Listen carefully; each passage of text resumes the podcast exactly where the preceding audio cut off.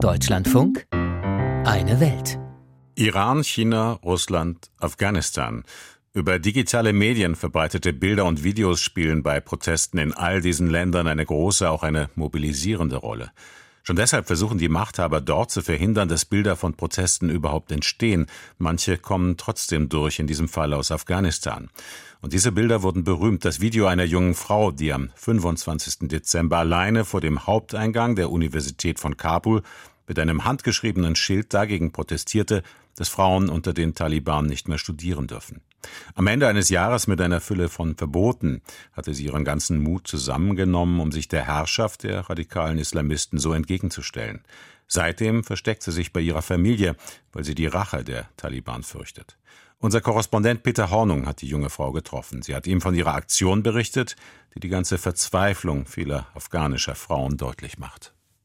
Sie wirkt groß, wie sie dasteht, größer als die Bewaffneten im Hintergrund. Stark, kämpferisch, mutig, sie dominiert die Szene. An ihr führt kein Weg vorbei. Das ist die Botschaft dieses Videos.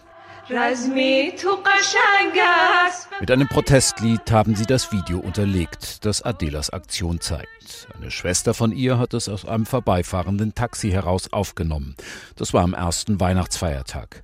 Adela stand vor dem Haupteingang der Universität von Kabul, ganz alleine, und sie hielt ein weißes Schild hoch mit einer Schrift.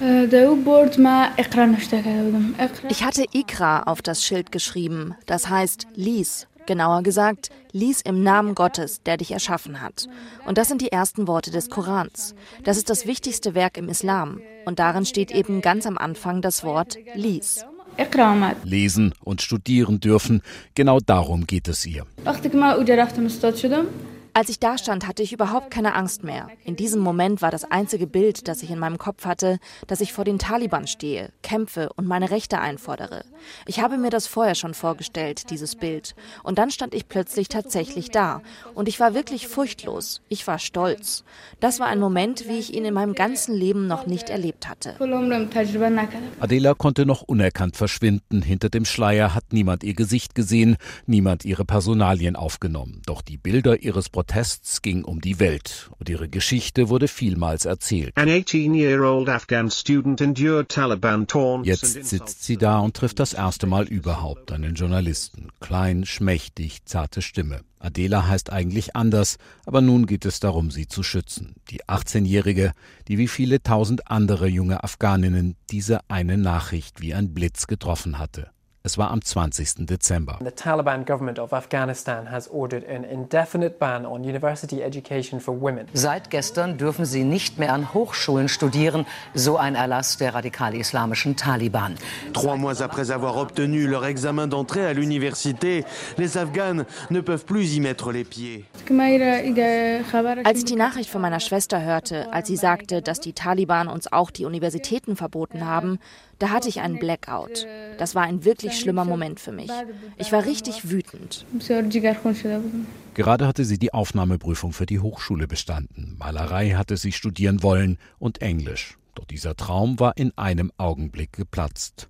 So entschied sie sich zu protestieren, fünf Tage später an einem Sonntag. Als sie davon erzählt, bricht ihre Stimme.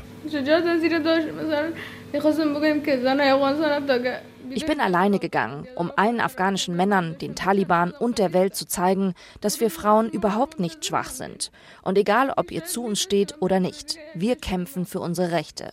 Ob ich alleine bin oder mit einer Gruppe von Frauen, mit oder ohne Männer. Wir werden für unsere Rechte kämpfen und sie einfordern, ohne Angst vor euch zu haben, selbst wenn ihr uns tötet. Sie festzuhalten, ihr den Schleier wegzunehmen, das haben sich die männlichen Sicherheitskräfte dann doch nicht getraut, ohne eine Frau in ihren eigenen Reihen. Und deshalb konnte Adela zurück zu ihrer Familie. Ihre Schwester Alina, auch sie heißt eigentlich anders, kann sich gut erinnern. Als sie nach Hause kam, war sie ganz still. Wissen Sie, sie hat den Taliban gegenübergestanden und die können so böse sein. Sie hat sich ihnen gestellt. Sie war ganz ruhig. Wir haben ihr nur einfach gesagt, alles ist in Ordnung. Dann habe Adela angefangen zu reden. Sie sagte, wenn ich nicht den Mund aufmache, wenn du es nicht tust, wer wird dann für uns kämpfen? Die Männer unterstützen uns nicht. Wenn ich in 20 Jahren meinen Kindern sagen kann, ich bin nicht stumm geblieben, dann werde ich stolz sein. Ich habe das getan und werde es auch weiter tun. Und dann werde ich meinen Kindern noch mehr Geschichten zu erzählen haben. Selbst wenn sie mich umbringen und ich meine Kinder nie sehen kann, dann wirst du da sein und ihnen sagen, dass deine Schwester das getan hat. Das ist Tapferkeit. Oh, this is bravery. Adilas Bild, die junge Frau in einem weiten schwarzen Mantel mit schwarzem Kopftuch, die ein weißes Schild hochhält, es war zu diesem Zeitpunkt schon um die Welt gegangen. Vieltausendfach auf Twitter, Instagram und Facebook geteilt. Ein ikonisches Foto, das für den Protest aller Frauen in Afghanistan steht und das auch zeigt, wie alleine sie sind. Adela bleibe inzwischen meist zu Hause, sagt ihre Schwester Alina. She's sad right now. Sie ist jetzt traurig, sie ist niedergeschlagen. Sie kommt nicht mehr aus dem Haus. Sie hat das wirkliche Gesicht der Taliban gesehen. Sie hatte an diesem Tag unsere dunkle Zukunft vor ihren Augen. Doch für dieses Gespräch ist Adela wieder aus dem Haus gegangen, um wieder ihre Stimme zu erheben. Eine Zukunft in ihrer Heimat allerdings sieht sie nicht mehr. In Afghanistan zu bleiben bedeutet nur zu Hause zu sitzen und am Ende zu heiraten. Aber ich wurde nicht geboren, nur um zu heiraten. Ich wurde geboren, um so viele Dinge zu tun. Also sollte ich all diese Dinge auch alle tun können. Und ich werde sie tun. Nur hier in Afghanistan geht das eben nicht. Ein Bericht von Peter Hornung. Aus dem einst sogenannten Friedhof der Großmächte wird ein Friedhof der Menschenrechte. Bittere Ironie, auch das Taliban-Regime ist vor Anschlägen nicht sicher. Mitte der Woche starben mehrere Menschen als ein Sprengsatz vor dem Außenministerium in Kabul explodierte